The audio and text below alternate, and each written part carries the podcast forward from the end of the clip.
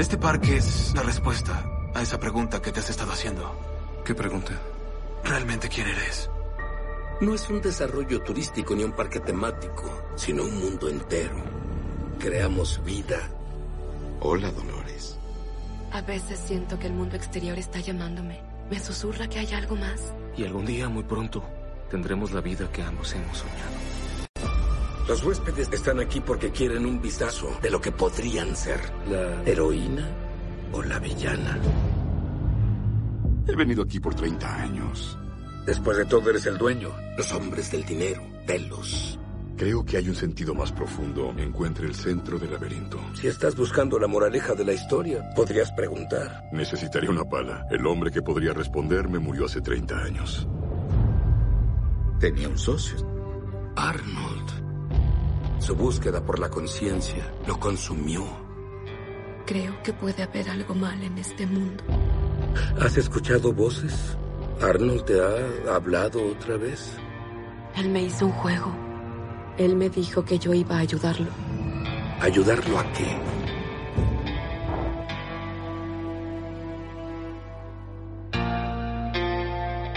Bienvenidos, están escuchando el Logos Podcast.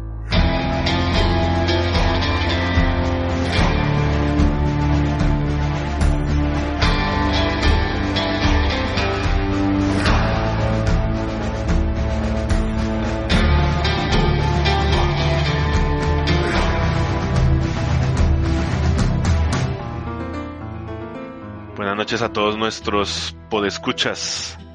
Estamos en el Logos Podcast. Soy Nexus, enviando esta señal pirata hacia la Matrix desde Bogotá, Colombia. Hola Mai, bienvenida de nuevo a nuestro, a nuestro podcast. ¿Cómo has estado? Hola, muy bien, gracias. Un saludo para todos. Espero que se encuentren bien a pesar de el momento tan difícil que estamos pasando a nivel mundial, ¿no? Claro que sí, un momento muy difícil. Muchas gracias por estar acá con nosotros de nuevo. Nos acompaña también Natu. ¿Está listo para debatir? ¿Está listo para hablar de esta serie? Hola Nexus, hola Mai, un saludo a todos los podescuchas de nuevo y de nuevo y, y vamos a hablar cosas muy interesantes el día de hoy. Un saludo, un abrazo a todos y, y bueno Nexus, ¿en qué, le preguntaba ahorita antes de, de iniciar el podcast en qué versión se encuentra. Seguimos eh, involucionando, vamos de para atrás. ah, bien. Y por último, y por último, pero no menos importante, 01, como siempre preparado para destripar esta primera temporada de Westworld. Bueno, Nexus, eh, bienvenidos a todos. Muchas gracias por la presentación. Y sí, aquí vamos a debatir, vamos a analizar acerca de la primera temporada de esta serie de HBO Westworld que nos habla acerca de la alta tecnología, nos habla acerca de la inteligencia artificial, nos habla de un parque temático que pues nos trae una serie de análisis muy interesantes, una serie muy compleja que vamos a tratar el día de hoy. Entonces, bienvenidos y muchas gracias Nexus por, por esta presentación. Logos Podcast.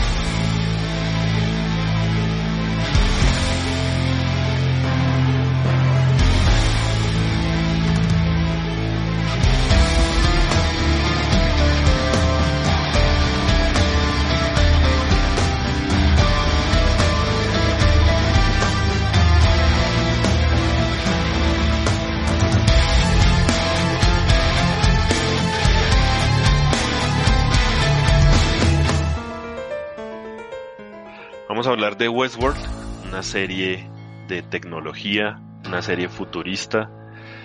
Normalmente siempre tenemos series apocalípticas o post-apocalípticas, series que nos dan eh, este panorama triste y desolador de la raza humana.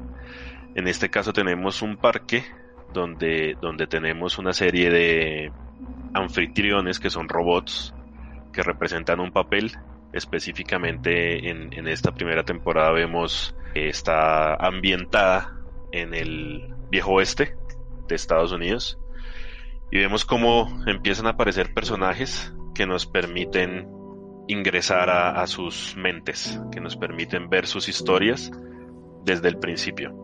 Sí, muy interesante esta, esta serie. Un parque temático, lo menciona Nexus, donde es el viejo oeste, una temática que personalmente a mí no es de mis favoritas.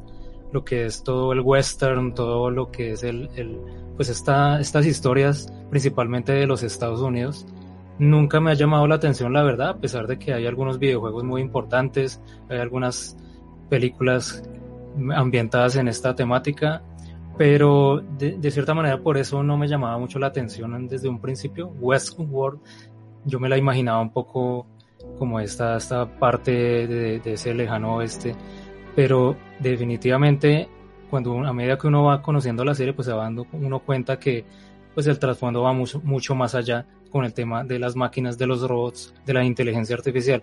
Justamente sobre los parques temáticos me gustaría preguntarles, My Soulfire, un parque temático, si tuvieras la oportunidad, hipotéticamente hablando, de ingresar y vivir una experiencia, ¿qué tipo de temática te, te gustaría experimentar? Tipo Resident Evil. Zombies, me lo imaginé. Tiene que ser con zombies. me lo imaginé. ¿Por qué? Cuéntanos. Eh, cuando yo eh, pude observar la temática de Westworld, yo me di cuenta que a pesar de que lo que tú dices, que es de, pues algo que no a la gente le gusta mucho porque precisamente es historia americana, eh, con el, lo del parque temático, pues para mí sería lo mejor, es decir, siempre veo todo lo que tenga que ver relacionado con ellos, me gustan los videojuegos de, de que tenga la temática de zombies, como ese tipo de decisiones, en este momento me estoy terminando por fin y al fin también The Walking Dead Final Season, porque la verdad es que me encanta mucho cómo la, la, cómo cambian las historias, depende de las decisiones que tú tomes. Entonces, realmente uno se da cuenta que uno puede ser una persona completamente diferente, así sea un parque temático, si uno realmente se lo cree. Sí, muy cierto y bueno, ese punto lo, anal lo analizaremos más adelante y bueno, Nexus. Ahí, ahí yo quiero, Señor, quiero hacer un comentario y es que en la película, hay una película en la que está basada la serie, pues se llama Westworld de 1976 y en esa película efectivamente hay tres ambientes, que uno es en la Edad Media, otro es en el Imperio Romano y otro es en el lejano oeste. Entonces, eh, con la pregunta de 01 recordé que en esa película sí hay varios ambientes, no como en la serie que solo hay un ambiente. Ya, ya, ya está lista en la, ya está en la lista y, y lista para verla. ya la tengo para verla. Toca... Sí, esa película es setentera, o sea, tiene un ritmo muy diferente a lo que vemos ahora, o sea, requiere mucha paciencia y hasta puede causar un poco de risa la película, pero yo, yo digo que es por lo, por lo antiguo, porque es de los 70 y a esa, a, en esos años la televisión tenía otra velocidad, era otro cuento, ahorita esto va como a mil, pero en esa época era una escena y de abrir una puerta, entonces eso era muy, muchos espacios muertos, pero no, pero igual no es... pierden su magia, sus películas antiguas igual no pierden la magia. Pues no, sí, no. yo no me canso de ver películas, pues no, uno me dice, gustan ay, las sí, eso películas es antiguas Pero igual era como el trabajo que realizaban, ¿no? O sea, no tenían las herramientas digitales y lo hacían de una manera ni muy tampoco las creíble. sí, y ni tampoco las herramientas, digamos, narrativas, porque es que la televisión ha avanzado mucho, o sea, en estos años ha avanzado, en esa época eso era un hit, pero es que ahorita ya, ya con tanta experiencia y tantas series y películas que se han hecho, hay muchas herramientas, en esa época no, era, de hecho esa película fue novedosa, entonces ahí está recomendada, de pronto no sé si podemos poner un enlace para que, que la gente sepa qué película es. Bueno, perfecto, gracias por ese aporte. Y bueno, Nexus, un parque temático el cual le gustaría estar en persona, vivirlo, experimentarlo. Bueno, definitivamente el tema de zombies también. Siempre pues ha sido mi yeah, ha sido ha sido mi mi tema favorito. Entonces creo que que sería zombies también, en parte porque es mi tema favorito y en parte porque le quitaría la humanización a los parques temáticos, temáticos. Algo que que me pareció fuerte en la serie es el tema de eh, entrar a un entorno donde son seres humanos, entre comillas, y se puede hacer lo que quiera con ellos. Y uno sale mm, limpio, me pareció como la purga, la purga en, en, serie. Legal. Sí, la purga legal y, y, el tiempo que uno quiera, no solamente una noche, sino de forma permanente. Algo que, que dice la serie es que saca lo peor de uno y también saca el yo interior, algo así, de, de, cada persona. Entonces sería como, sería como muy fuerte, también sería algo como adictivo tener esa, esa realidad alterna, no una ficción alterna, sino una realidad alterna. Entonces por eso preferiría a los zombies, como que salir de la realidad y poder entender y poder diferenciar, diferenciar al final el tema de lo que es real y lo que es eh, falso no sé, hasta chévere también sería algo como tipo eh, World of Darkness, algo de vampiros y hombres lobo, algo así que se pudiera complementar. muy bueno, sí, muy buena idea. pero, pero que fuera totalmente surreal, o sea, algo que no fuera, algo que no fuera real. Sería muy bacano el tema de los, de los vampiros y, los hombres lobos, sí. Sí, para los tres para mí serían. Para diferenciar entre la realidad y la, y la ficción, entre comillas. Y bueno, Naptu, ya que hace un momento hizo una intervención, pero entonces, ¿qué temática o qué parque temático le gustaría experimentar o vivir en primera persona? ¿Qué parque temático? Sí, la de los zombies está buena, está muy buena. Además que matar un zombie también es como... ¡Qué emoción! Sí, es algo que, que no hay, yo lo veo desde el punto de vista que no hay remordimiento, o sea, Sí, no es un humano, uno no se va a plantear, oiga, voy a matar a alguien, no, sino es un muerto y no hay ningún remordimiento, entonces uno puede ahí tajar cabezas feliz y encantado. Sí, algo que usted, dice ahí es muy importante porque, no sé, uno eh, se accidenta, uno tiene un problema con una persona y no pasa nada, simplemente llega a la casa y se queda con eso en la cabeza, se queda pensando, oiga, me agarré con tal persona, discutí, peleé, lo golpeé, algo así sencillo, no, no como una muerte, pero pues algo muy tonto y le queda uno en la cabeza. Entonces tener un parque donde las personas son reales, me cuesta trabajo, diría yo que debería ser muy imposible eh, salir y no pensar en todo lo que hizo en el parque. Y más allá querer regresar a seguir haciendo lo mismo. Sí, pero fíjese que de pronto en los videojuegos uno puede ver eso. Digamos, yo lo, esta es, digamos que es la primera vez que lo digo porque no se había presentado la oportunidad ni la pregunta. Pero cuando yo jugaba Age of Empires, cuando yo jugaba el Age of Empires, yo cuidaba inconscientemente, algo que me hacía mal jugador, era que yo cuidaba mucho mi ejército para que no mataran a las personas. Yo pensé que iba a decir que usted cuidaba a las ovejas que justamente tocaba matar para poder crecer, hacer crecer el ejército y si no lo mataba a las ovejas pues no hacía nada. sí.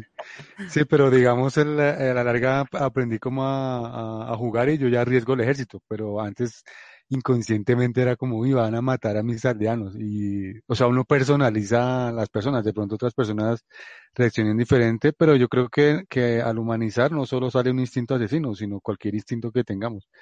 Y en los videojuegos se puede ver eso. Yo era yo cuidaba a mis soldados porque decía no yo no quiero que los maten y perdía oportunidades de ganar batallas por cuidar a, mi, a la vida de mis soldados. Y ahora yo ya como pues como en Westworld, ya me di cuenta que son, que ni siquiera son, son bits por allá, pues entonces yo mando el ejército cuando, cuando hay que hacerlo y ya sin ningún remordimiento. Ah, bueno, perfecto, muy interesantes esas ideas. En el caso personal, pues hay dos temáticas que me gustan bastante. Por ejemplo, la temática de, de la Edad Media, pero tipo con dragones, tipo eh, El Señor de los Anillos, pronto Juego de Tronos, pero de pronto esa época es dura, ¿no? Es una época complicada, bueno, igual el lejano oeste también lo era, pero sí me gustaría experimentar algo muy diferente de lo que uno podría vivir en este mundo y es vivir cosas en el espacio. Entonces, eso sí sería interesante, pues de pronto un parque temático sería muy complicado, tendrían que hacerlo, no sé, en la luna o algo así, pero por ejemplo, que uno pudiera experimentar viajes espaciales, que uno pudiera visitar otros mundos, bueno, eso ya sería muy complicado, pero sí, sí es como una de las temáticas favoritas. Pero algo más realista, que pudiera haber dragones o cosas así, sería muy, muy interesante, magia y demás.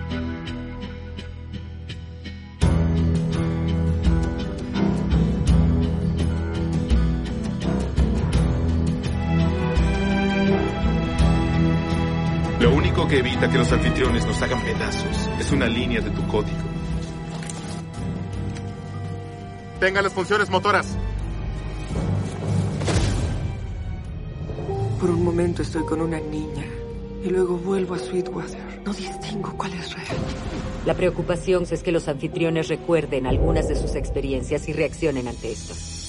Estamos teniendo un problema de conducta con la madame. ¿Qué significa? Que no estoy loca después de todo y que nada de esto importa. Esta no es una falla y por alguna razón no quieres que le diga a nadie. Y es Charlotte Hale, directora ejecutiva del Consejo.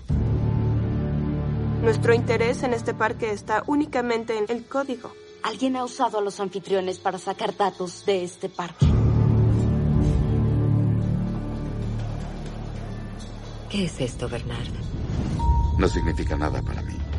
Los ingenieros humanos no podían con la tarea, así que te fabriqué. Por Dios, soy. Arnold, sé dónde termina tu laberinto.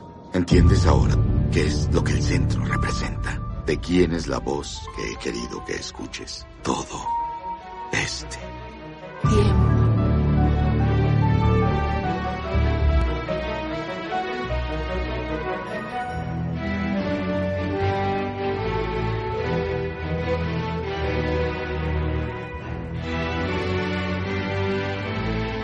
Logos. Logos. Del griego conocimiento, razonamiento o reflexión.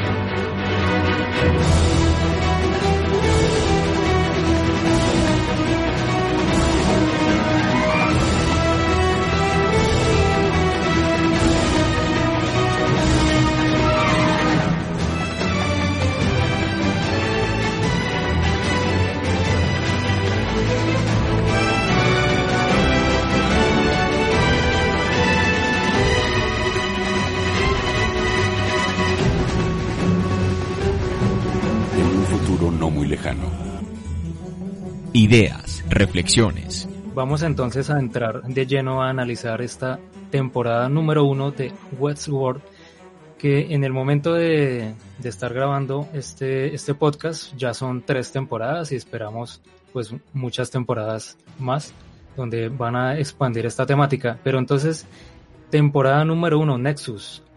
¿Qué nos podemos encontrar en esta, pues en esta apertura acerca de este parque temático y todo el trasfondo, tanto tecnológico como social que nos trae pues esta, esta serie de Westworld?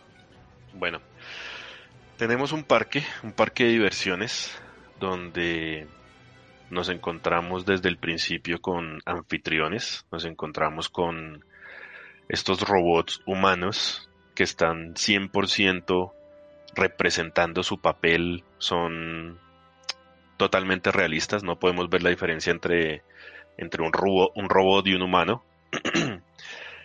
mm, vemos a dos personas que están ingresando, eh, William y Logan, son los que ingresan al parque y hay una historia interesante que gira alrededor de ellos, pero pareciera secundaria.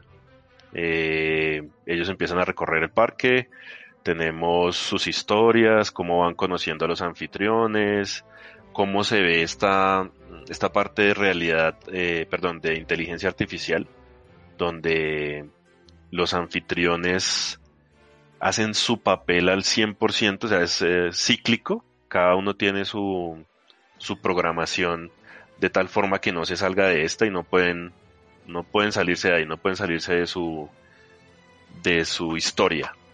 Cada historia hace que, que los huéspedes, que los seres humanos giren eh, hacia X o Y lado y esto les abra un nuevo panorama. Es como, como estar en, en un juego de, de mundo abierto.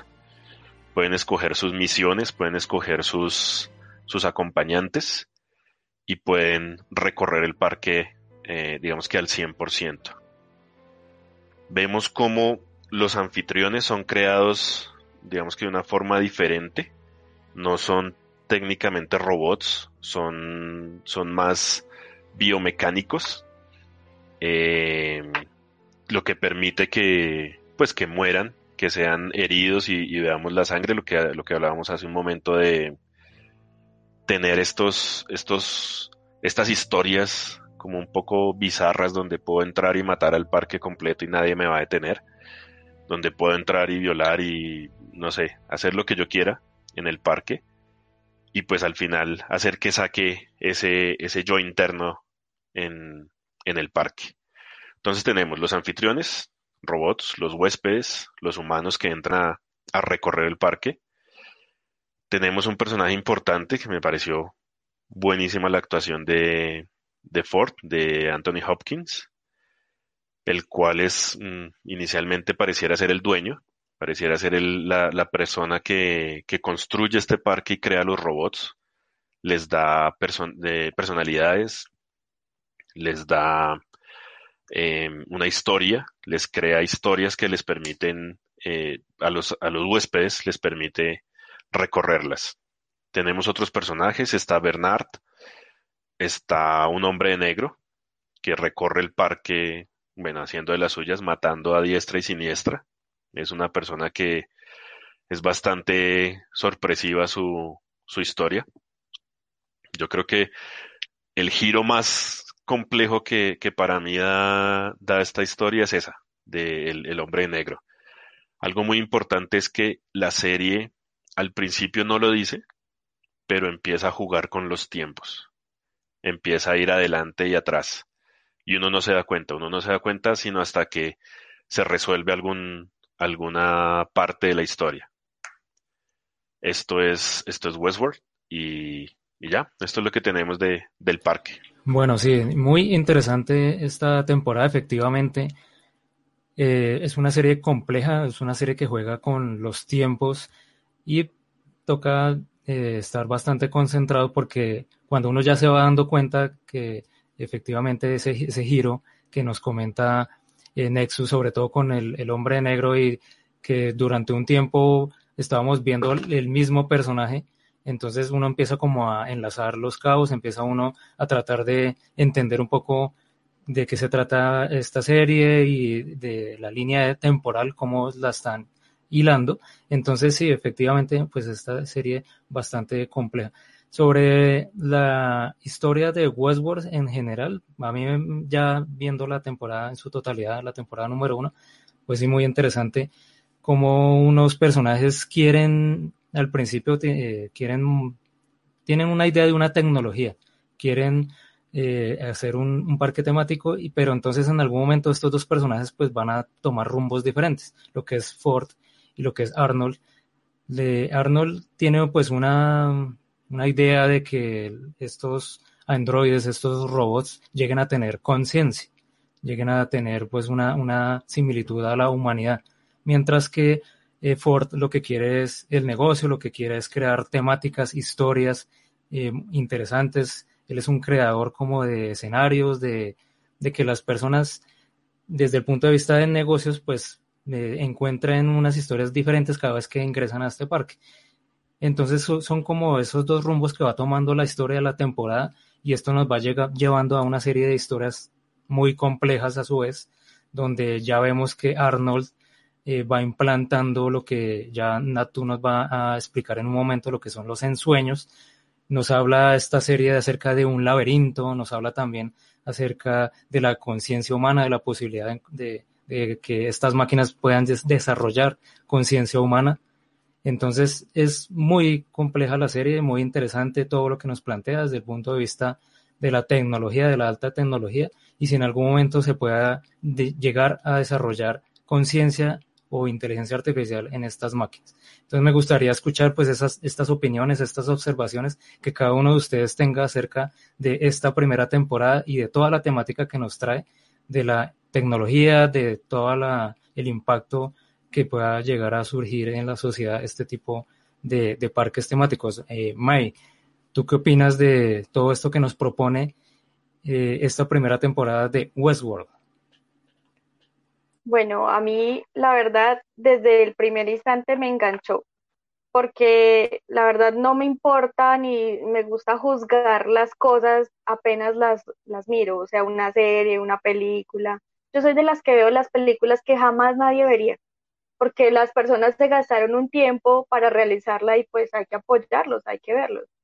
Entonces, cuando yo empecé a ver la serie y empecé a ver esta mezcla de, de mundos, eh, como esa humanidad entre un ser cibernético, como lo, lo que es un, no es la típica emoción, el típico sentimiento, sino es como eh, el ir más allá de lo que yo puedo ser, eh, esa toma de decisiones que hemos hablado que no se puede tomar a la ligera, digamos, en un, en el mundo, en real, o sea, de lo que es, para mí es como un escape, un escape de esta realidad, de ese aburrimiento, de, de tantas situaciones que a veces uno pues no quisiera como estar en cierto lugar y, y tal vez porque no, pues es como tomarlo como un hobby.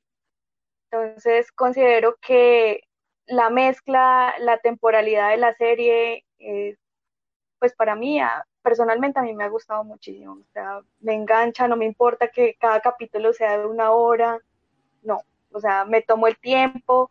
Es verdad, hay que tener presente, estar muy concentrado, porque si tú, no sé, vas 10 minutos a la cocina a calentar algo, no sé, a recibir un domicilio, te estás perdiendo algo súper, súper importante. Entonces creo que esto lo engancha a uno y poco a poco uno va viendo ese enlace de la historia. Entonces creo que a mí, a mí personalmente me ha gustado muchísimo. Sí, efectivamente mencionas algo muy importante y es estar siempre concentrados con esta serie porque nos trae también unos aspectos filosóficos muy importantes. En este punto, Naptu, me gustaría que nos comentara y nos explicara un poco sobre el tema del laberinto, el tema que nos trae esta serie de Westworld en la, en la primera temporada acerca de los ensueños. Cuéntanos un poco desde su punto de vista de qué se tratan los ensueños, Natu. Sí, digamos que los ensueños sería como, como lo llamaríamos nosotros los humanos, un llamado interior. Yo lo veo así como que a pesar de la rutina que llevan día tras día, hay, hay unos recuerdos pues que, se tratan de eliminar, pero permanecen aún así muy dentro de la memoria de los anfitriones, ¿sí? Y eso los obliga a tomar, a ir tomando conciencia poco a poco y a tomar decisiones dentro del juego. Eso es, yo, digamos, viendo la serie lo, lo comparo mucho contra, contra las personas, porque las personas también tienen trasfondos y, tienen un, inconsciente que los lleva a actuar de determinada forma, ¿sí? Es un poco como la analogía que yo hago contra los humanos. Y algo que, algo que eso me hace plantear es acerca del libre albedrío. Digamos que ya yo personalmente no, no pienso en si existe o no un libre albedrío, sino qué tanto poder de control tenemos. Para mí, digamos, como tal, no existe el 100% que usted controla su vida, ¿no? Así como los anfitriones van descubriendo que están siendo programados, nosotros también tenemos una programación en, digamos, en la vida real, que es lo que nuestro instinto nos lleva a hacer con nuestra vida, ¿sí? Entonces, a la larga, a la larga para mí, digamos, hay un conflicto dentro de las personas acerca tanto de las personas como de los anfitriones acerca de si tienen libre albedrío o no. Y descubrir que muchas veces los actos que llevan a cabo no son voluntarios es un shock. Pero, pero digamos, el, el creador de estos anfitriones les puso una voz interior y unos recuerdos que los llevan constantemente a hacer cosas. Entonces, luchar contra eso es inútil, porque el que lo creó tiene el poder de ponerlo, sino de poner esos, esos ensueños lo que, digamos, lo que se trata en, o yo lo veo así como en, la vida real, ¿no? En nuestra vida, o también en la serie, lo que se trataría es como de llevar a cabo de la mejor forma esa, esa voluntad que está implantada dentro de cada uno. En el caso de Westworld serían, los ensueños serían lo que traerían esa voluntad. Ese, ese, ese, esa, esa, esa, ese instinto de actuar de determinada forma. Bueno, sí, perfecto. Ese tema de los ensueños muy interesante, sobre todo cuando a veces uno trata de compararlo con la tecnología que uno tiene hoy en día, obviamente guardando las, las proporciones. Por ejemplo, cuando, cuando uno borra un, un documento, un archivo actualmente con la tecnología que tenemos, eh, en, en, los discos duros va, quedando, va, queda, va, quedando algunas, en, algunas capas de los discos duros va quedando algo, va quedando como el residuo que uno tendría que, mediante unos software ya más profundos, más avanzados, llegar a poderlo borrar en su totalidad.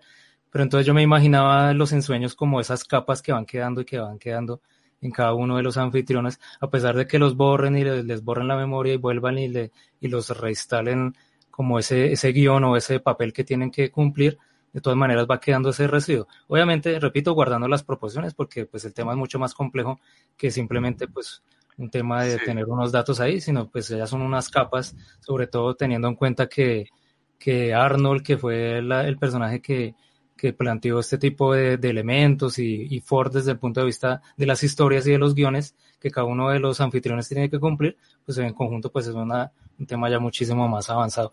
Y a mí hay algo que siempre me ha pues mantenido a la, a la expectativa de esta serie es el tema del laberinto. Me gustaría saber eh, Nexus su opinión acerca del de laberinto que comprendió sobre este concepto tan complejo. Y Yo va, inter interrumpir va antes a, a Nexus y comentar también el tema de los sueños en las personas. Ahí brevemente y es que los ensueños son análogos como a los sueños de las personas. Digamos que la, la serie lo que yo me doy cuenta es que son tan avanzados que prácticamente son como, como nosotros y los ensueños vendrían a ser los sueños que nosotros tenemos. Muchas, muchas veces los sueños que tenemos reflejan eh, como verdades inconscientes que no traemos a nuestra mente en el día a día, sino que ellos, eh, digamos, reviendan ese en la noche en los sueños. Y de hecho, bueno, los sueños... Cuente. sueños Sueños húmedos. No, porque, no, porque si ya lo contara, esto sería otro tipo de programa. nos, nos vetan en Facebook. Sí, exactamente. Pero sí, o sea, los sueños, de hecho, en, la psico, en el psicoanálisis, los, los sueños son una parte clave para entender la psiquis y los problemas de una persona.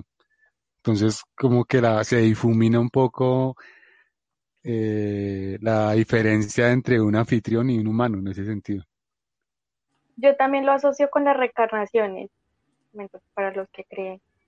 Yo Entonces, también estaba pensando en eso. Tuvo muchas total. vidas pasadas y va repitiendo cosas o haciendo cosas de las cuales el de tal vez no lo. Entonces, sí, exactamente. O sea, puede ser. Sí, eh, eso que dijiste es clave porque también eh, yo también pienso, pensé mucho en eso. Yo, digamos, no sé si la reencarnación exista, no lo sé. Tampoco voy a decir que no, que no creo Creo que puede ser posible, pero yo no lo sé. Pero digamos en, a, en, el, en, el, en el juego de Westworld, constantemente hay unos que, las, digamos, los anfitriones se meten tanto en el juego que pierden la noción de que hay, de que solo es un juego y es lo que en el budismo llamarían el samsara, que es como la, eh, la el juego continuamente repitiéndose y repitiéndose y la gente que está atrapada en el samsara es la que se cree el juego. Los que alcanzan el nirvana, en este caso serían los que dicen, oiga, esto es un juego y se dan cuenta y salen de esa realidad. Como digamos algunos de los personajes de los anfitriones se han, se, está, se han estado dando cuenta, ellos están saliendo del, de ese círculo eterno de, de, sufrimiento y dolor, que así precisamente lo llaman los budistas, el samsara. Entonces los, los anfitriones que logran comprenderlo son los que alcanzan el nirvana y se llamarían iluminados en ese mundo. Mm. Yo, yo, yo quiero opinar ahí respecto a los ensueños. Eh, la parte tecnológica, la parte del desarrollo de software, me parece, o sea, me parece el carajo porque pensaron en un mundo completo, no pensaron en una inteligencia artificial, no pensaron en un solo ser que pudiera hacer una prueba de Turing o algo así, sino que pensaron todas las posibles variables que se pudieran presentar en el día a día de un robot que está recibiendo disparos, que está recibiendo abusos, que está recibiendo todos estos eh, abusos por parte de los de los eh, huéspedes. Y necesitan algo para, para hacer que si llegan a tener ese, ese, esa basura de código guardada porque no se borró bien o porque algo no, no se hizo bien un procedimiento, entonces se pueda determinar una solución rápida. Lo que hacen es decirles que es un sueño. Entonces, si recuerdan, si los anfitriones recuerdan algo, eh, por parte de los programadores lo que dicen es tuve un sueño, una pesadilla, o tuve un sueño hermoso, o tuve un sueño, algo, algo, algo soñé. Realmente lo que, lo que están soñando son esos fragmentos de código, esos fragmentos de memoria que les quedaron de, del día anterior o de los días anteriores y, y no pudieron ser borrados de forma correcta. Bueno, sí, muy interesante el tema de los ensueños y también va de la mano con el tema de ese famoso laberinto. Es como esa temática o esa transversalidad que nos presenta la, la, serie en torno a este concepto de ese paso a paso o ese proceso que van teniendo los anfitriones para en algún momento desarrollar la conciencia. Obviamente es una idea muy abstracta, es una idea muy compleja, pero pues me gustaría de pronto que profundizáramos en este tema del laberinto del Nexus. ¿Usted cómo vio este, ya que menciona el tema del desarrollo de software y demás, cómo vio esta tecnología o esta propuesta? Eh, puede llegar a verse como una metáfora, puede llegar, llegar a verse como algo sujeto a interpretación. ¿Cómo, cómo lo vio Nexus? Mm, bueno, espiritualmente no soy muy bueno, ¿no? Entonces todo lo veo desde el lado de la tecnología. Y para mí, Arnold, que fue el que es el que crea esta parte inicial de los ensueños y es el que, el que desarrolla el laberinto específicamente. Mm, yo veía la serie y veía, veía las escenas donde aparecía el laberinto y decía, marica, esto es un código QR. ¿Sí? Cada vez que un, cada vez que un anfitrión se cruzaba con el laberinto, porque así, así más o menos era, cada vez que se, se, cruzaba con el diseño del laberinto, empezaba a desarrollar dentro de su psique, empezaba a desarrollar dentro de su ser, dentro de su programación mental, cosas diferentes que lo hacían eh, inclusive tener un, un, daño, ¿no? Hablamos de, por ejemplo, eh, Abernathy, el papá de Dolores, que, bueno, el que representaba al papá de Dolores, donde encuentra una foto y empieza a generarse esos, cambios en su cabeza y decir eh, esto es muy raro, esto no funciona como debería funcionar y empiezan a despertar. Es, es el término que, que normalmente utilizan en la serie, el despertar de los anfitriones. El laberinto como tal lo diseña Arnold para Dolores, puntualmente, aunque cualquiera, entiendo yo, entendí en la serie que cualquiera de los, de los anfitriones lo podía seguir, cualquiera de los anfitriones podía llegar al centro del laberinto y eh, eh, tener ese despertar.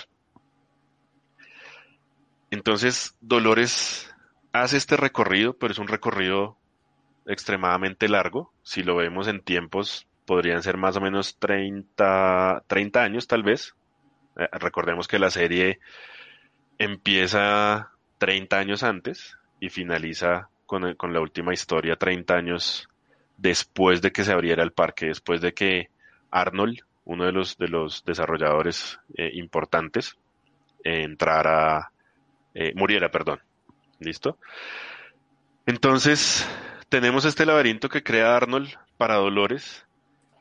Eh, Arnold muere y lo deja ahí como, como en veremos, como sin finalizar aparentemente. Y tenemos a este personaje de negro, este enigmático vaquero con su sombrero negro y su, su traje negro y totalmente despreciable. Uno lo ve y dice, bueno, personalmente pensé que era un anfitrión que, que había fallado, pero lo veía y decía, ¿por qué nadie lo detiene? Porque si son programaciones cíclicas, nadie hace nada y este sigue pues recorriendo el parque a, encontrar el centro del laberinto, porque él, quería encontrar el centro del laberinto. Lentamente vemos cómo va mostrándole a algunos anfitriones, que son muñecos, que son juguetes. Se me pasa el nombre del, del novio de Dolores. Em, Eddie. Eddie. Eddie. Ok. A Eddie. Y vemos cómo se transforma cuando le, le- muestra que solamente es un juguete, que solamente es un muñeco y que, que no puede hacer nada para salvar a Dolores. Ahí afecta a, a Eddie y lo hace despertar, lo hace empezar a despertar, lo hace empezar a cuestionarse que si es real o no realmente. Este laberinto llega al, al centro donde el anfitrión despierta y descubre que pues que no ha sido más que una marioneta, un juguete, un juguete para los seres humanos y, y bueno, le permite tomar en, en cierta parte algo de conciencia. Vemos como el, este, este hombre de negro, vamos a guardar el nombre por el momento, eh, llega al laberinto, llega al centro del laberinto y lo que descubre es que no es para él. Nada tiene aguardado para él. Es, es hasta frustrante, para a mí me pareció un poco frustrante ver este final, eh, eh, este, esta parte final del, del laberinto, porque yo también esperaba algo, wow, o sea, la serie venía súper, súper bien y, y este final para mí fue un- una, un poco frustrante en un principio, en un principio, porque decía, pues, si esto era todo el, el core de este señor que hizo tanto mal en la serie y ya, esto es todo. Luego descubrimos que el tema es para, para Dolores, descubrimos la, la verdadera identidad de este señor de negro y empezamos a atar cabos, empezamos a ver cómo eh, empieza a retroceder en la serie y empiezan a mostrarnos quién es él, qué fue lo que hizo y cuál era su verdadero propósito dentro de la serie. Eh, y bueno, ahí, ahí vemos el despertar de, de Dolores.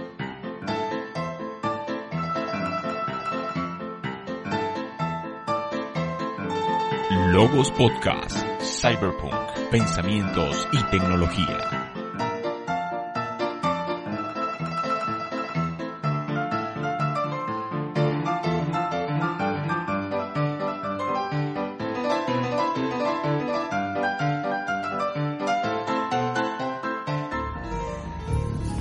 Tú vas a ayudarme a destruir este lugar. Voy a salir de aquí.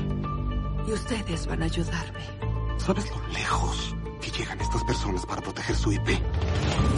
Necesito aliados. Estas cosas que estás haciendo, te has detenido a preguntarte por qué las haces. ¡Corre! Es hora de escribir nuestra historia. Estos violentos deleites tienen fines violentos. Un equipo de respuesta ha sido enviado. Me voy. Yo tengo el control. Envía un equipo AC a la gala. Busquen y destruyan. Este mundo no le pertenece a ellos, nos pertenece a nosotros. Desde que era un niño, siempre gusté de una buena historia. Tengo la información que me pediste. La ubicación de tu hija. Así que espero que disfruten esta última pieza. Disfrútenla mucho.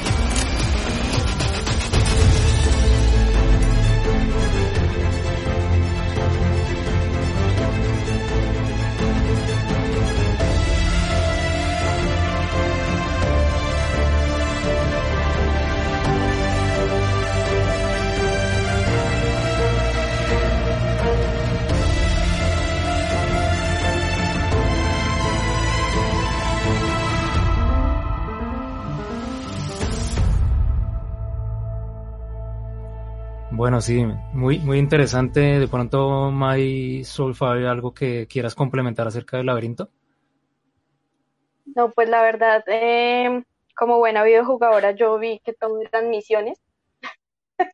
Entonces, cada uno elegía cuando ingresaba al parque qué quería hacer con su tiempo. No sé cuánto tiempo, ni nunca especificaron como, como tarifas o lo que ustedes dicen, pues hay personas que duraban muchísimo tiempo, lo que quisieran estar. Pero yo lo del laberinto lo vi, pues no lo vi tan, tan complejo desde el inicio. O sea, para mí era, oh, una misión más.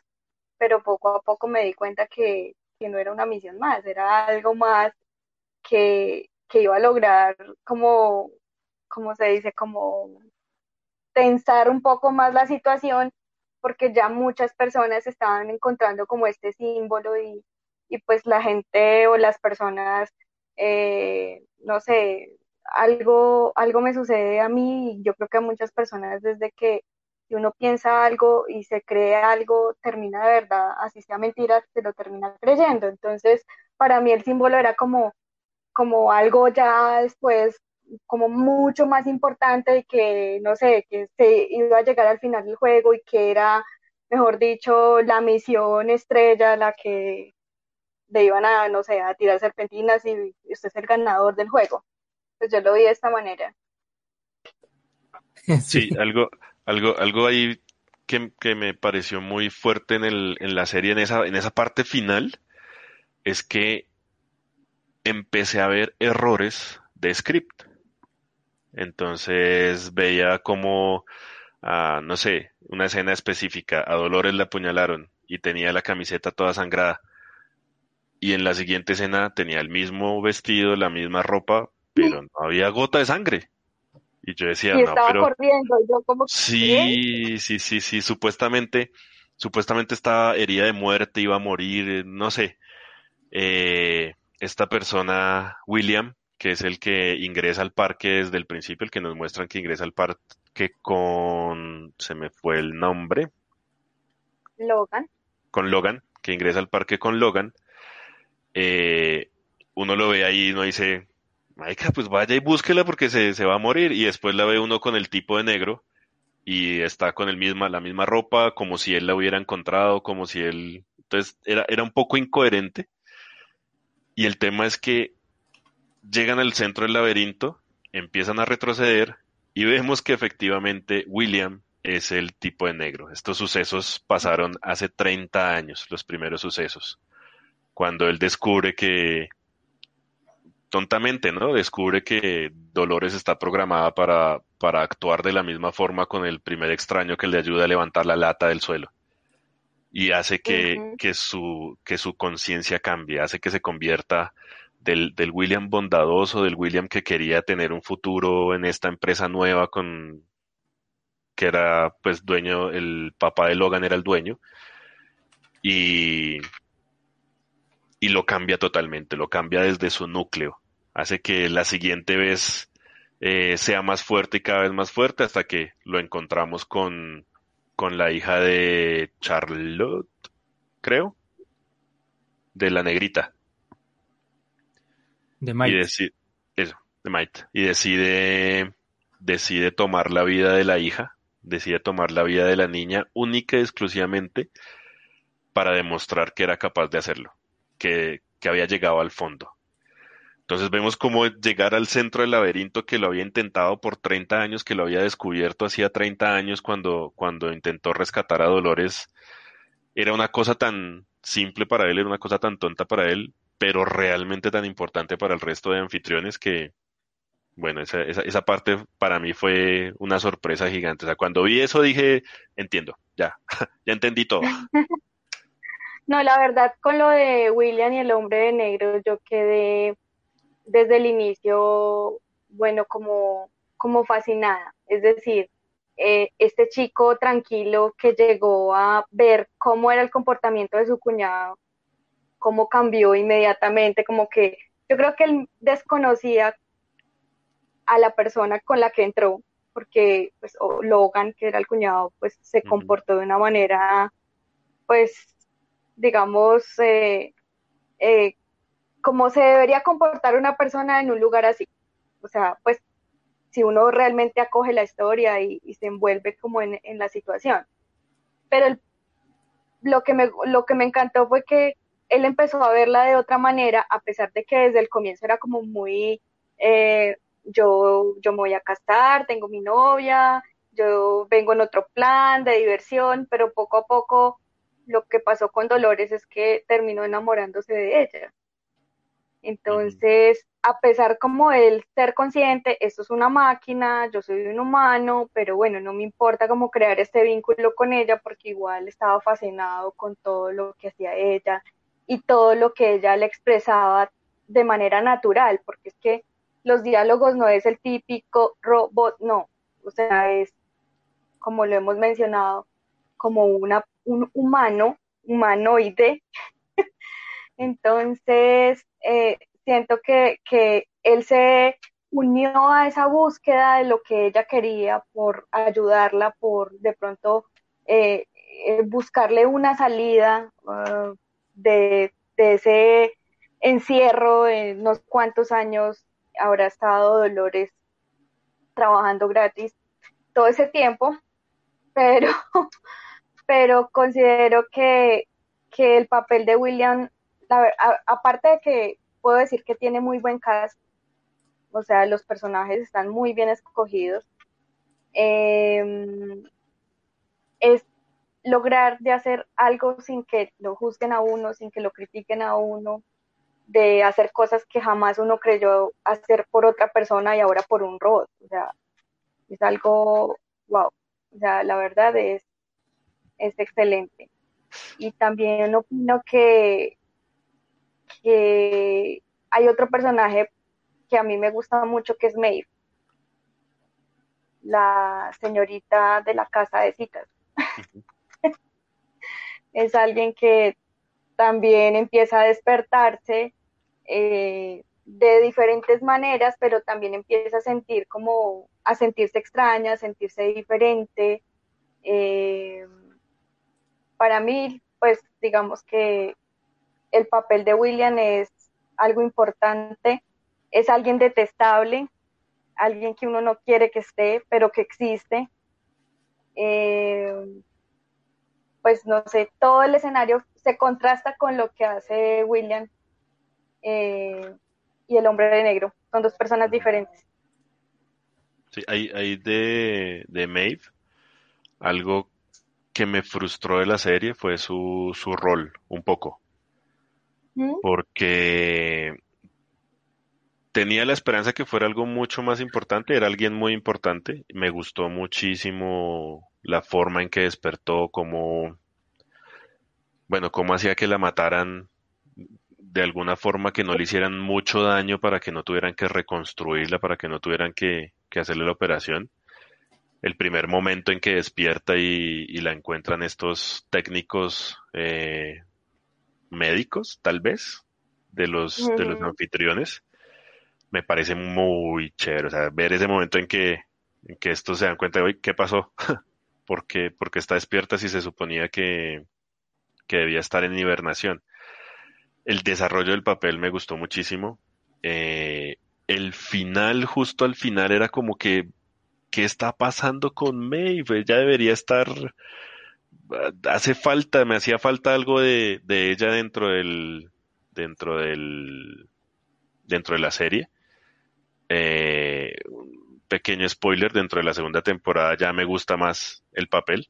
Siento que tiene, tiene un poco más de relevancia lo que yo esperaba en la primera es como si fuera una, una historia de relleno, tal vez.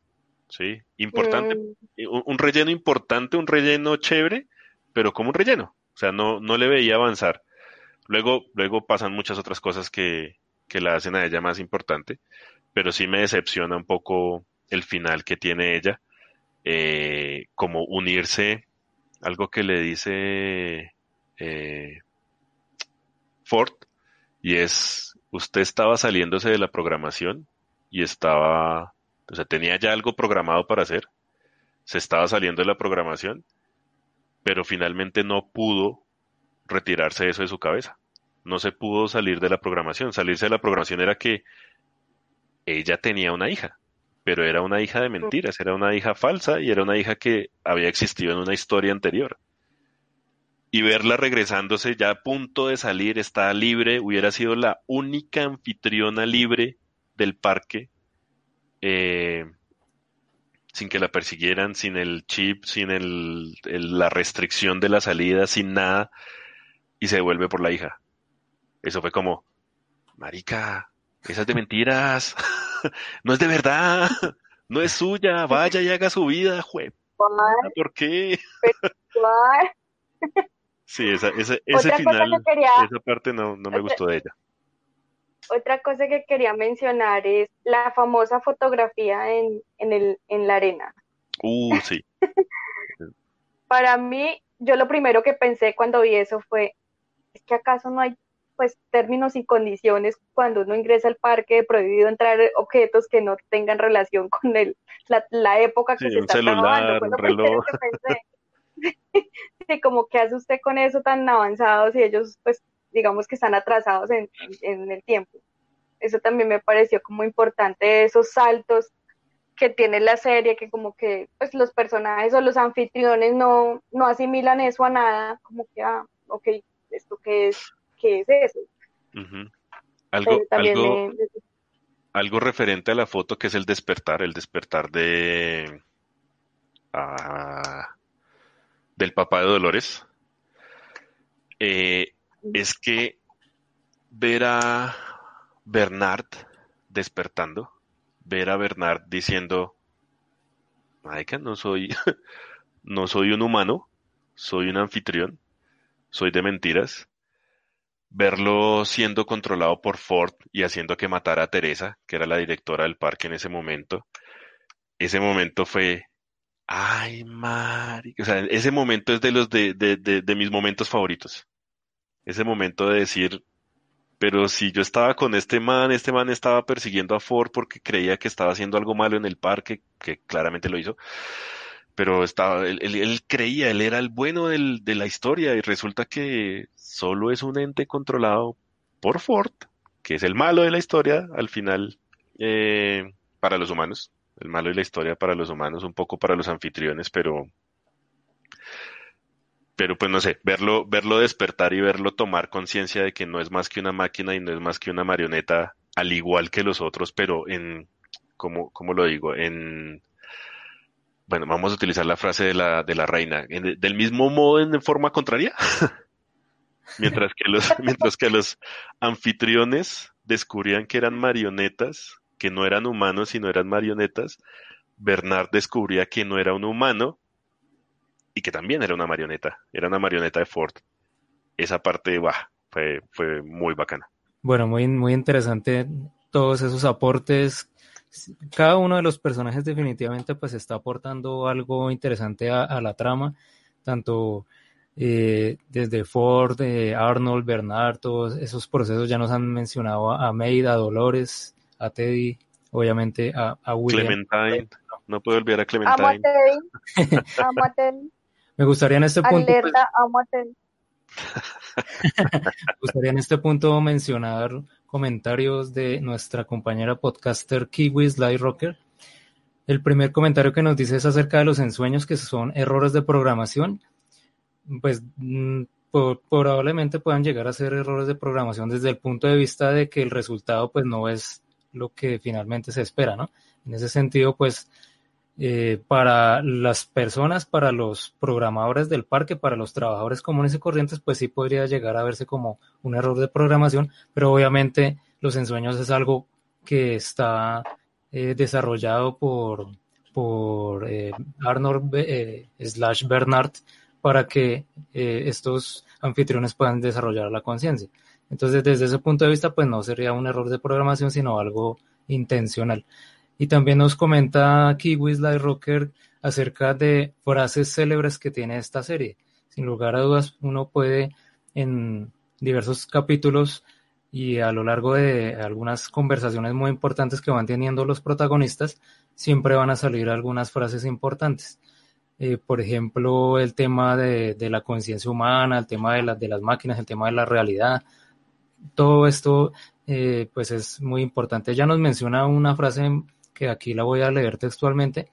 La frase célebre, frase célebre, frase célebre. Eso es lo que amo de este lugar, todos los secretos, todas las pequeñas cosas que nunca noté. Incluso después de todos estos años, ¿sabes por qué esto es mejor que el mundo real, Lawrence? El mundo real es solo caos, es un accidente. Pero aquí, refiriéndose a Westworld, Westworld, cada detalle suma algo, eh, lo dice el hombre de negro. Son, es un ejemplo y gracias Kiwi Rocker por, por, esta, por este aporte Eh, es un ejemplo de toda la serie de, de, frases que nos trae esta temporada, todas esas reflexiones acerca de, del mundo, del mundo que nos propone. También me gustaría hacer eh, en este punto mencionar algunos detalles importantes. Voy a mencionar pues algunas curiosidades o, algo, algo, importante para, para los oyentes. Westworld pues fue escrito, fue desarrollado eh, Michael Crichton. Él también escribió otras, otros parques temáticos, eh, uno de los más famosos sin lugar a dudas, Jurassic Park, y también eh, no sé si recuerdan también una película setentera, ochentera, que era acerca de los viajes en el tiempo. Y son eh, como estas, estos, estas historias en torno a los parques temáticos de que las personas, la, sobre todo las, las personas de dinero, pueden llegar a pagar para que puedan suplir todo tipo de perversiones, por así decirlo, que puedan cumplir sus sueños. Entonces, eh, es interesante que cada uno de estos parques, pues a su manera, va representando o va mostrando el resultado de cuando la ciencia o la tecnología se va a descontrolar y las consecuencias que cada una de estas historias puede llegar a acarrear en la humanidad. En el caso de Westworld, pues la inteligencia artificial, que se puedan llegar a salir de control los androides. En el caso de Jurassic Park, pues obviamente todo el tema de la genética, todo el tema de, de, de jugar a ser dioses, de volver a revivir pues unos dinosaurios o unas, unas formas de vida que, que ya dejaron de existir y que ya no, ya no pertenecen a, este mundo. Y en el tema de los viajes en el tiempo, pues obviamente toda la alteración y todas las consecuencias que pueda llegar a verse reflejado en el mundo donde uno pueda llegar a cambiar cosas del pasado. Entonces, en ese sentido, pues muy interesante esas propuestas, estos parques temáticos que nos trae este escritor y son como, como esos detalles importantes que quería mencionar. De Crichton hay una película, eh, tiene libro también que fue difícil conseguirlo, que es La amenaza Andrómeda, eh, acerca de un virus. Digamos que se entiende, entiendo un poco mi gusto por, por esta película, porque, por esta serie, perdón, Westworld, porque realmente el tipo tiene una forma de trabajar muy, muy buena, tanto en la película como en el libro que, que les menciono, La amenaza de Andrómeda no, no lo había relacionado. Eh, eh, refleja esto de también en Westworld, o sea, su trabajo es muy bueno. Ah, bueno, perfecto. Y bueno, entonces, eh, algunas curiosidades entonces para ir cerrando este, este episodio. El análisis de la primera temporada de Westworld. Todo el tema de, por ejemplo, que uno puede ver en otras series, a mí me causó curiosidad, por ejemplo, en Black Mirror, en Altered Carbon, donde las conciencias humanas son traspasadas a un hardware. Y entonces en, en, Westworld también lo representan como unas esferas. En Black Mirror lo, representaban como las famosas cookies, que en un capítulo en especial lo mostraban como, como un, un huevito, pero a la larga, pues una cookie es la conciencia digitalizada que se puede mover de hardware en hardware. Y en Alter Carbon las famosas pilas también, donde la, en el caso de Westworld era curioso porque se abría como la, la, la cabeza, se abría la, la, frente de la, de la persona y le introducían, le introducen la, esfera. En Alter Carbon ya era más un tema de, del cuello, pues ya más vinculado al tema del, del cerebro y la, la parte de la, de la cabeza con la columna vertebral.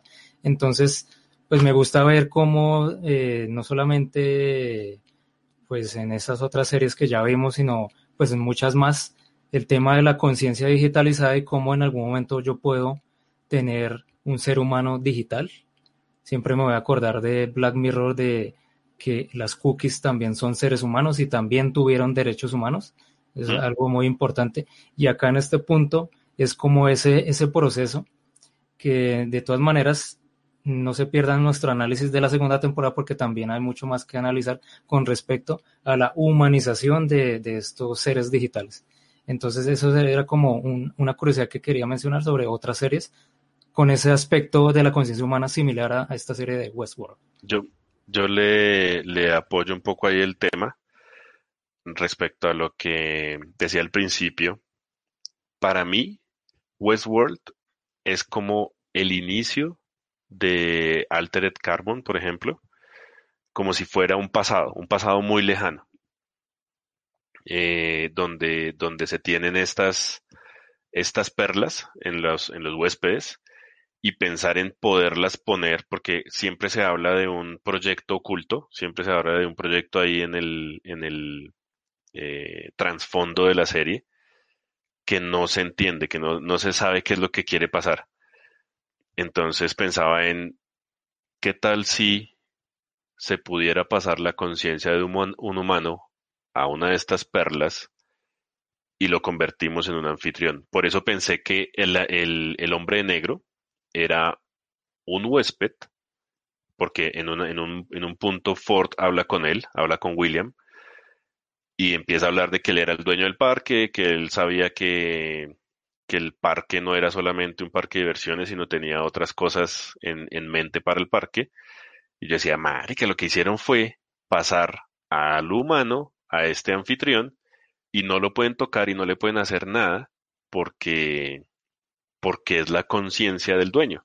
En, un, en, ese, en ese momento pensé que eso era lo que había pasado.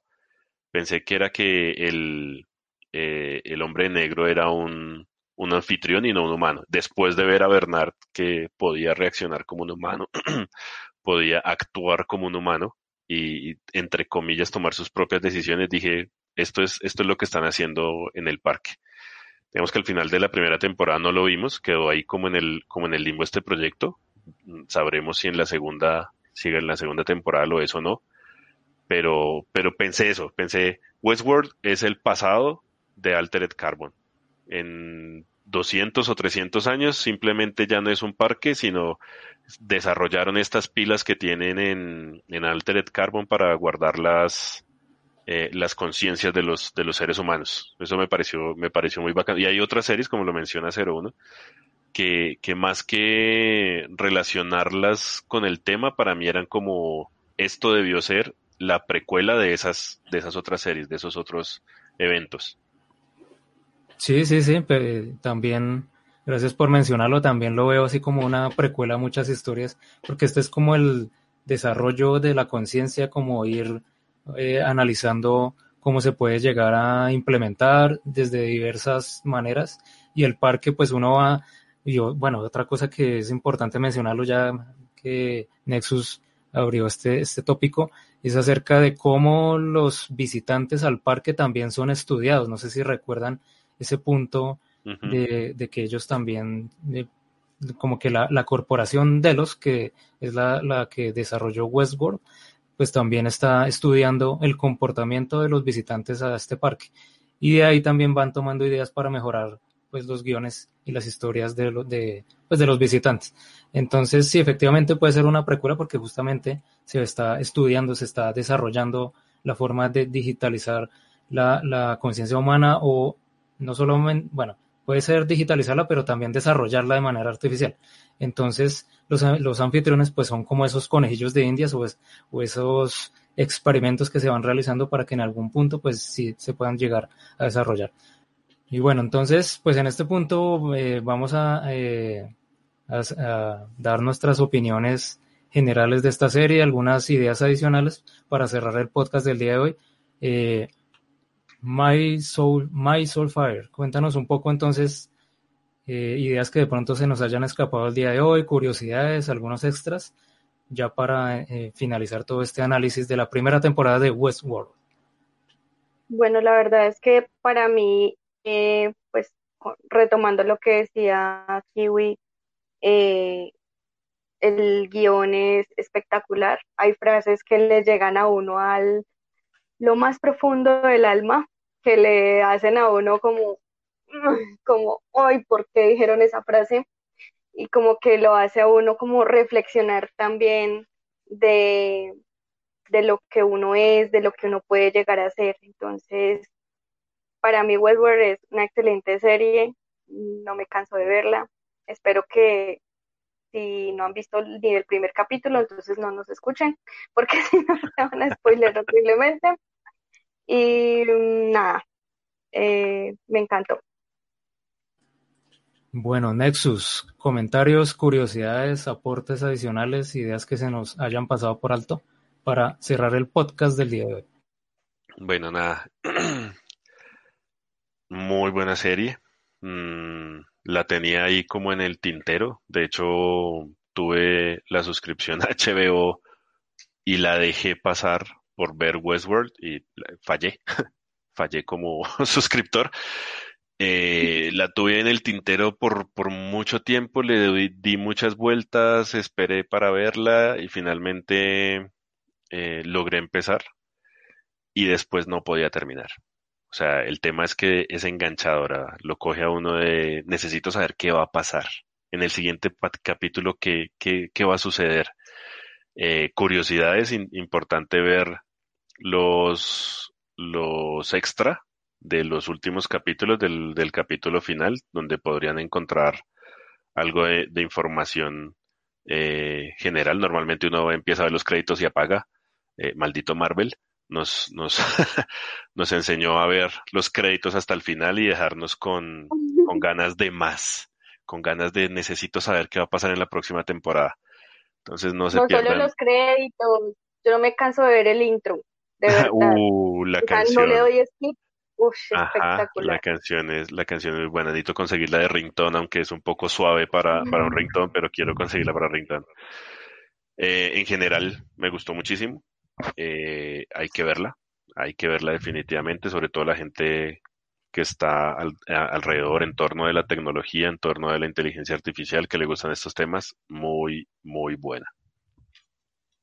Bueno, y bueno, Nat, tú, de que lo teníamos perdido un, un momento, ya aquí se ha reconectado. Nat, tú, entonces, su opinión general de la primera temporada de Westworld, opiniones generales, la tecnología, el parque temático, la conciencia humana, todas esas tramas un poco complejas que nos mostró el personaje, el hombre negro y demás. Entonces, Nat, tú, sus opiniones. No, me parece una serie muy buena. O sea, sí, me parece excelente la forma en que han manejado la temática, que es una temática muy difícil de que una serie la maneje y además la maneje con ese suspenso y ese, ese drama. Eh, tiene, deja muchas cosas abiertas en qué pensar, deja muchas eh, series y películas que ver. Muchas películas se me vinieron a la mente, obviamente Matrix. O sea, viendo esa serie, Neo se queda en pañales, porque Neo descubrió que está en una Matrix, pero los anfitriones descubren algo que es totalmente aterrador. O sea, eh, no, muy buena. También recordé una película, La montaña sagrada de Alejandro Jodorowsky, eh, Vanilla Sky, eh, Demolition Man. Hay una, hay una escena en la que, ¿cómo se, cómo se llama esa película? ¿Cómo le llamaron acá? El Demoledor. Decir, sí, el demoledor. Sí. Sí, que hay una escena en la que, en la que Wesley Snipes va a asesinar al, al, al, al presidente, no sé cómo, no recuerdo cómo se llamaba de esa confederación, y no puede y le encarga a uno de sus hombres que lo haga. Eh, eso lo recordé con la escena de, de Werner. No, muy buena en realidad. No, creo que, y los, y los giros que tuvo dramáticos me parecieron muy buenos. Lo único, Hay lo- otra el- cosa el- importante, sí, la fotografía, las maquetas, los paisajes. No, es, no, que no, no hay nada feo. sí. No, es buena, o sea, a mí me gusta criticar mucho, soy como muy observador, pero no sé, o sea, no le encuentro, no le encuentro un punto malo, la verdad, o sea, muy bien trabajado, muy bien trabajado y los cambios, los cambios argumentales que tiene me parecen muy buenos. El, digamos que, como decía Nexus, me, de pronto me chocó un poco el, el giro que tuvo con William. Pero entonces yo lo que, lo que me pregunto y de pronto una pregunta para ustedes y los podescuchas sería mm, si ustedes creen que en realidad los anfitriones tuvieron conciencia, porque mi conclusión es que para, para William no tuvieron conciencia y por eso se convirtió en ese asesino. Porque él después de ver a Dolores regresar y regresar y, y no recordarlo a él, Es como que él dijo, no, ellos son máquinas y se los mataba porque se, pienso yo que los veía como seres sin conciencia a la larga. Entonces, ya a mí me queda esa pregunta aún, como, ¿será que sí tuvieron conciencia o todo fue un gran acto planeado por Ford? Pues es que ahí volvemos al tema del laberinto y es acerca de ese viaje o esa, ese, sí, como ese viaje que tuvo William encontrando el laberinto, encontrando por qué los anfitriones desarrollaron la conciencia que tanto Ford o Arnold desarrollaron. Y en qué punto él se dio cuenta de que efectivamente podían llegar a desarrollar la conciencia cuando, y fue algo que mencionó Nexus hace, hace un, rato, y es acerca de cuando él eh, iba a matar a, a y a, y a la hija, y se dio cuenta cuando ella salió con la hija en los brazos que efectivamente ahí ya habían desarrollado pues una humanidad. Ya eh, desde cualquier grado de conciencia o humanidad, ellos eh, sí, pero digamos por lo menos ese personaje, ella lo había desarrollado y eh, por eso emprendió como ese, ese viaje o, o estaba en, en, ese viaje de tratar de entender el laberinto, de tratar de entender los ensueños y demás. Pero digamos que eso también se puede ver como que superó una especie de test de Turing emocional, o sea, como una simulación, como que como que todo eso fue una actuación, o sea, a la larga es que eso, eso no puede decir que tienen conciencia, sino que... No, porque si no estaban programados para eso, por eso fue la sorpresa.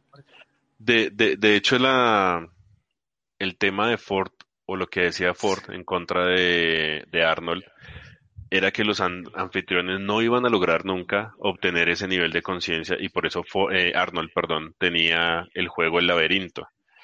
Eh, estoy de acuerdo en parte con, con Andrés, con Natu, porque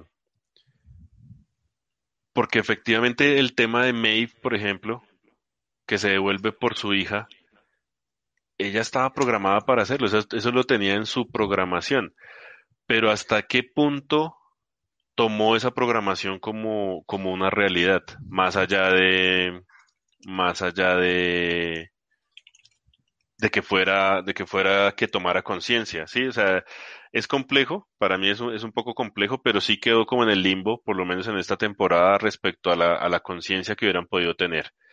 Siento que sí hubo una programación, para mí realmente la, la inteligencia artificial actualmente funciona así, es una programación que, que aprende, pero no puede salirse de esa programación, no puede salirse de lo que, de sus parámetros. Y pues Ford los manipuló con el, con el laberinto también para que desarrollaran este despertar que quería Arnold, mm, básicamente por, eh, básicamente por, eh, eh, sí. Suéltelo, suéltelo. Se me fue. no, sea. sí, pues el, el, el tema de, de, de Arnold y, y Ford discutiendo entre la conciencia y, la posibilidad de obtenerla por los anfitriones. me, me, parece interesante. Sí creo que en esta primera temporada eh, no pasan más allá de una, de una programación, de algo programado por, por ambos, ambos desarrolladores. Sí, y para mí tampoco es claro que esa, esa acción de sufrir por la hija no estuviera programada. O sea, para mí no es claro nunca porque no se sabe hasta qué punto llegó la programación de Arnold. Por eso es que esa misma programación era justamente desarrollar los ensueños y desarrollar la conciencia. Es que de, todas maneras es a la larga el core de Westworld, desarrollar la conciencia humana. Entonces, digamos que es como hacerle un metajuego al, a la historia. Es claro que es una conciencia humana, o sea, eso no, no tiene dudas. La cuestión es cómo lo van desarrollando o cómo llegan a ese punto, o de tratar de bueno, que, fue lo que trató de hacer Arnold y indirectamente Ford con el tema de, de, estas conciencias digitales. De pronto haría para otro podcast eh, hablar porque no tiene dudas. O sea, bueno, no, le veo dónde, no sé, no, para mí como que no es claro. De bueno, de pronto si uno, no sé, desde el punto de vista de los que jugadores humanos o de los, o de Arnold o de Ford, no, No sé, no, no, no me queda claro en qué punto es. Y a mí no me queda claro que no le queda claro. no, pero, pero sí, sí, sí entiendo, sí entiendo, sí entiendo a Nat, a Nat tú porque, porque sí, para mí al final, a pesar de que el laberinto y este todo este tema, eh, me deja, me deja con, con una duda ahí que, que posiblemente se desarrolle en otras temporadas, no sé, pero queda como el siguen siendo manipulados por Ford cuando eh, Dolores le dispara a Ford, lo deja ahí tirado en el suelo, es un siguen siendo manipulados por Ford. Está, hay algo que Ford hizo con el juego que tenía, con el juego que tenía ya eh, escondido y que no le había contado nunca a nadie y que quería presentar y que tenía ahí, pues es, es complejo. Entonces, eh, en esta temporada siento que el despertar, esa conciencia, inicialmente solamente es lo que supongo que en psicología existe ese término, pero ahorita se me va, es como el entender quién soy yo. ¿Qué soy yo? La autoconciencia. Exacto. No son, no son libres, no son libres, pero eh, ya saben quiénes son, ya saben que no son seres humanos, ya saben que son marionetas, ya saben que los están, los están manipulando, pero no son libres. Aún tienen la, aún tienen la mm, programación interna y aún obedecen a, unas leyes de código. Sí, sí, exacto, lo dijo muy bien. O sea, ya la conciencia está desarrollada, la autoconciencia, como lo queramos definir, y eso es el, ese es el core de, de Westworld a la larga.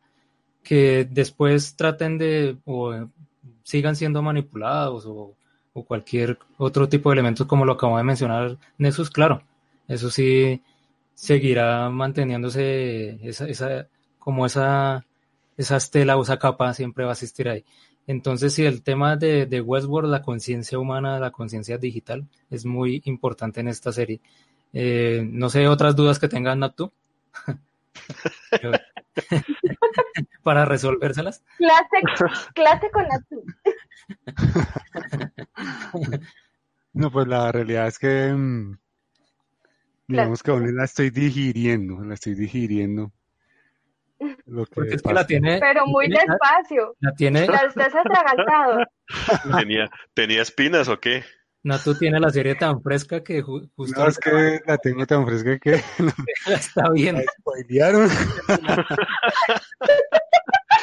Dos grandes. Llevamos, llevamos una hora y veinte minutos de podcast. Usted dijo que le faltaban 20 minutos del capítulo. Yo pensé que ya podía hablar libremente. es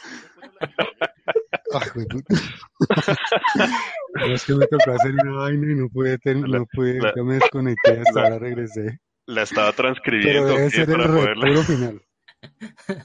Más o menos, en esos ocho minutos que le hacen falta, eh, más o menos pasan muchas cosas. Pucha, bueno, curiosidades, curiosidades. De, Cagada que muera Dolores también y todo eso, ¿no? Pero bueno, no importa, ya, ya casi, ya casi llega. Voy a mandar a que lo casen por allá cinco replicantes bien avanzados. Los Nexus 8. Los Nexus 8 para que... Estaba programado para spoilearme la serie. Estaba listo, ya está advertido. Bueno, entonces, Quedan todos cordialmente invitados para la segunda temporada del análisis de Westworld, temporada 2, donde también vamos a profundizar y expandir todavía más el tema de la conciencia humana, que ahí efectivamente lo profundizan todavía más, el tema del laberinto, el tema de, del, parque temático. Entonces, bueno, muchas gracias entonces por participar, por aceptar esta invitación del día de hoy. My Soulfire, muchas gracias por opinar acerca de esta serie muy importante en la actualidad. Gracias a ustedes. Me encantó poder reír, debatir y spoilear. ¿Por qué no? Un abracito. Bueno, muchas gracias, gracias My por participar. Viejo Nexus, gracias nuevamente por la presentación y por participar en el podcast del día de hoy.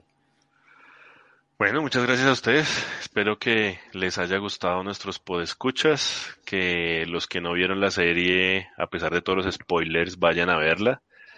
eh, los que ya la vieron estén de acuerdo tal vez con nosotros, que nos puedan eh, de pronto retroalimentar algo que se nos haya pasado. Eh, muchas gracias por, por, por, esta invitación y espero acompañarlos en, en próximos podcasts. Bueno, Naptu, entonces que termine esos ocho minutos de, de la capítulo final. es que bueno, pero no es su culpa, la ONU que no es su culpa porque el yo la Pero sí fue como, no, o sea, preciso al puro final, porque es que me falta un tiricitico. Bueno, Natu, muchas gracias por participar eh, en este podcast y bueno, que continúe viendo las demás temporadas. Listo, sí, claro que las voy a ver, claro que las voy a ver. Por favor, por favor que no lo coja el podcast viendo la, la temporada en la mitad o algo así, ¿no? Porque difícil no dar spoilers. Optimiza tu tiempo, Natu, por favor. Tengo que reprogramarme para no fallar en bueno, entonces esto ha sido todo por el día de hoy. Hemos analizado de todo un poco los parques temáticos, hemos hablado de la tecnología, de la conciencia, de todas esas líneas temporales que maneja esta serie. Entonces, bueno, invitados nuevamente, reitero, la temporada 2 de Westworld y obviamente la temporada 3 y esperamos a futuro cuando llegue la temporada 4. Entonces, muchas gracias por participar. Un saludo para todos nuestros podescuchas y esto ha sido todo por el día de hoy. Hemos enviado una nueva señal pirata hacia la Matrix desde Bogotá, Colombia. Un saludo y chao.